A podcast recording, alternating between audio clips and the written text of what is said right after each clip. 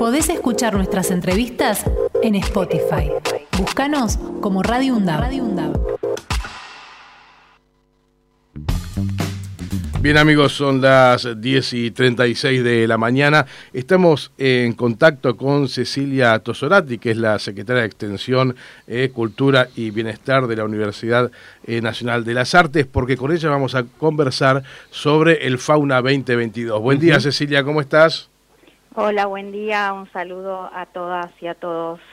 Fernando Pearson es mi nombre, estoy con Axel Govetnik y bueno, queríamos, este, sabemos que estás con poco tiempo, así que queremos descargar toda la info junta. Eh, contanos sobre Fauna 2022.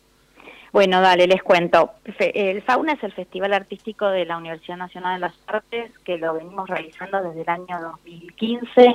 Esta es la cuarta edición, es un festival bianual eh, donde eh, invitamos y hacemos una convocatoria a todos los estudiantes y graduados de los últimos cuatro años de la UNA y a presentar obras en 17 áreas de competencia.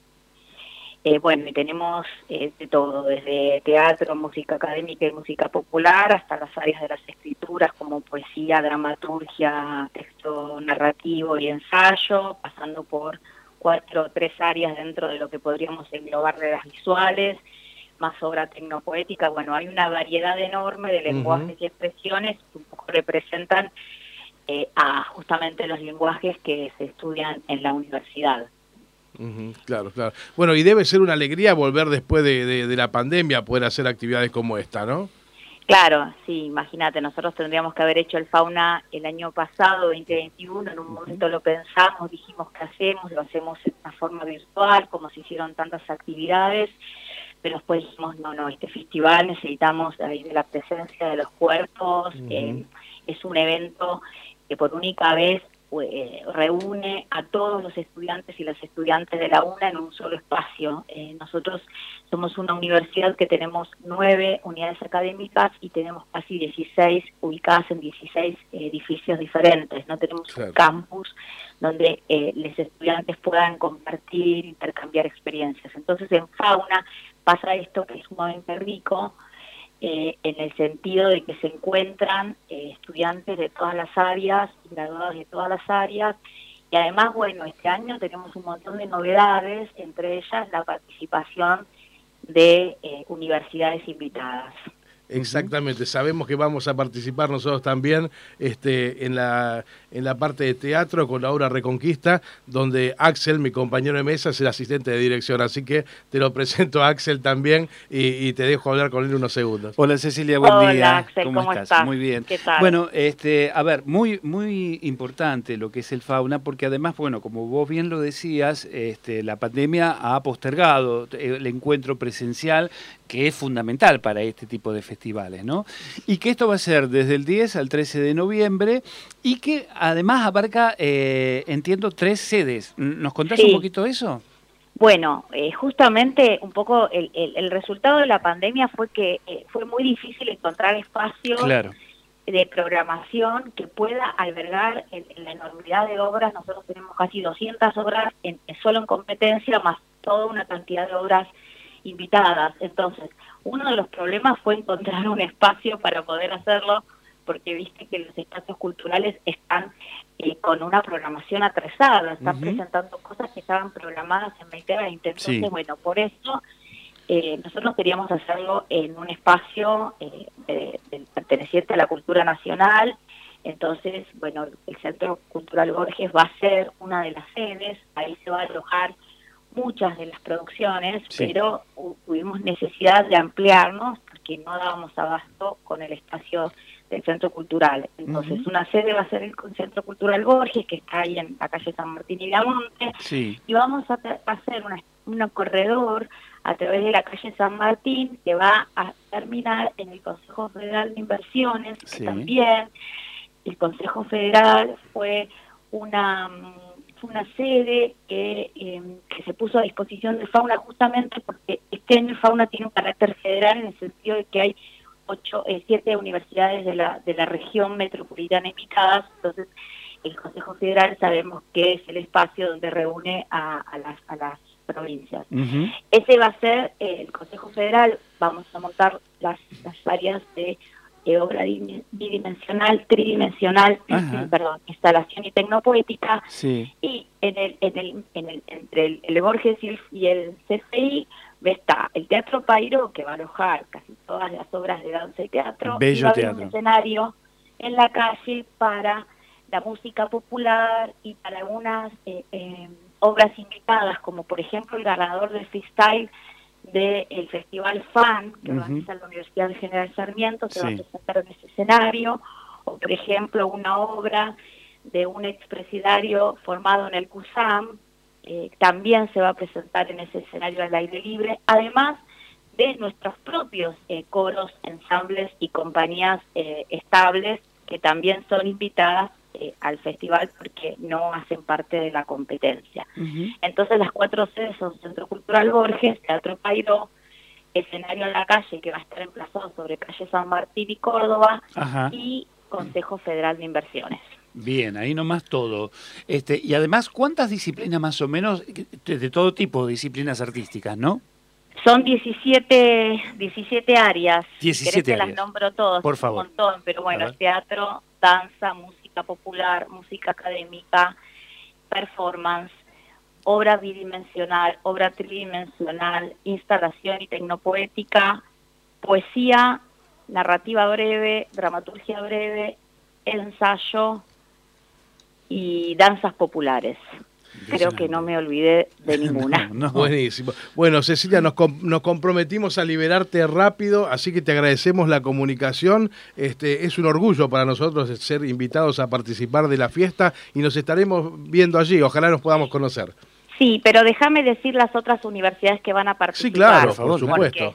bueno, em, van a participar la Universidad General Sarmiento, como te dije, con eh, la obra ganadora de freestyle, un ensamble de guitarras em, y el ganador del de, audiovisual, eh, del área de audiovisuales que tienen en su festival. Este es un festival que es, es el Festival Artístico del Nordeste.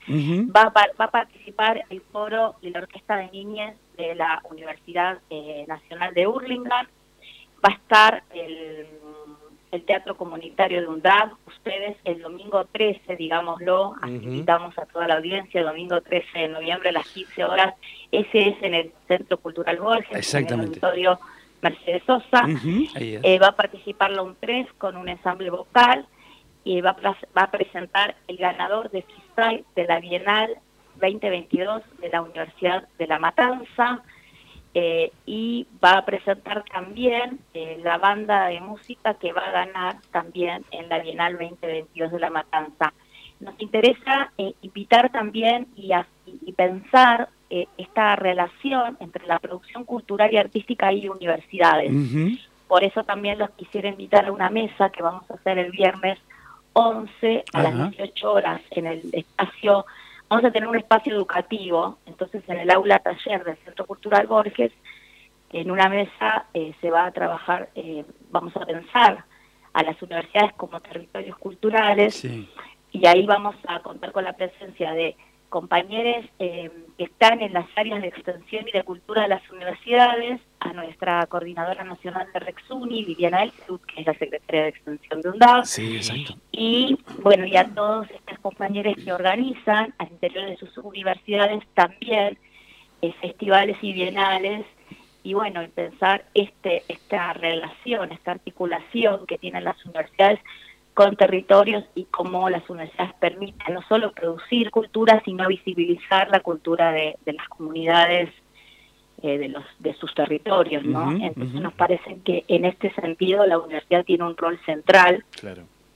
Y, y bueno, queremos eh, mostrar toda esta producción cultural desde la UNA, desde nuestros estudiantes, desde nuestros graduados, desde nuestros espacios institucionales como la Compañía de Danza de Artes del Movimiento, la compañía de folclore o la compañía de tango, y también lo que se produce en las universidades por ahora de la región metropolitana. En algún momento soñamos con poder invitar a todas las universidades eh, del país, pero bueno. Sería interesante. ¿Cómo no? No perdemos la fe pero, en eso. Pero felicitaciones por este trabajo porque es realmente quijotesco, ¿no? Es, es un trabajo muy arduo. Sí, es muy es, es impactante. Tenemos casi 500 personas trabajando entre artistas, equipo de producción, voluntarios, eh, personas de gestión. Y bueno, y son solamente 200 obras en, solamente en, esta elección, más las invitadas, más las actividades especiales que dejamos de nombrar la última, que también va a haber una, una actividad dedicada a los 40 años de, Malvinas, con un trabajo audiovisual que se está haciendo y que entiendo que ustedes también son parte de, de, ese grupo eh, coordinado por el Observatorio de Malvinas de la, de la Universidad Nacional de Lanús. Sí, sí, claro. Eh, que se están trabajando audiovisuales para eh, que, con el nombre de Voces y Memorias de Malvinas, bueno, ahí vamos a adelantar un trabajo que se está que se está haciendo con, cuatro docentes excombatientes de Malvinas que están dando clases en la universidad y que queremos bueno conocer sus testimonios eh, y sus relatos como como como memoria presente, ¿no? Claro, más en este este año tan importante y tan caro para lo que fue la gesta de Malvinas. que bueno, hay para todos los gustos y, edades inclusive, porque también va a haber una presentación Tupami, así que bueno. Cecilia, va de suyo, pero no es tan mal recordarlo, que es la entrada libre, es gratuita y este es abierto a la población en general, ¿no? No solamente para el ámbito universitario. No, no, es un festival abierto a la comunidad. Eh, eh, las entradas se retiran una hora antes de cada espectáculo y es importante que entren en fauna .una.edu.ar, donde ahí está el sitio de fauna y ahí van a poder ver toda la programación, eh, toda la programación que, va a tener el festival. Eh, igual nosotros también vamos a vamos a mandar a las universidades invitadas los, la, información para que ellos puedan hacer la difusión en sus redes. Así que yo creo que ponen fauna una en Google y ahí les va a salir el sitio web y ahí van a poder ver todo y si no estar atentos también al a Luna oficial, al Instagram de la Luna oficial y ahí también podrán ver eh, y estar, eh, digamos, los enlaces a la programación. Muy bien, ya tenemos toda la información nosotros también en nuestra mesa, así que iremos día tras día este, recordándoles a todos esta hermosa oportunidad que tienen para disfrutar del arte con el ámbito universitario. Bueno, gracias por, por la difusión y bueno, quedan todos los oyentes y las oyentes invitados eh, al, al, Fauna 2022 y bueno, los esperamos y muchas gracias por la nota. Por favor. Cecilia Torazati, Tosorati, perdón, es secretaria de Extensión, Cultura y Bienestar de la Universidad Nacional de las Artes. Podés escuchar nuestras entrevistas en Spotify. Búscanos como Radio UNDAB. Radio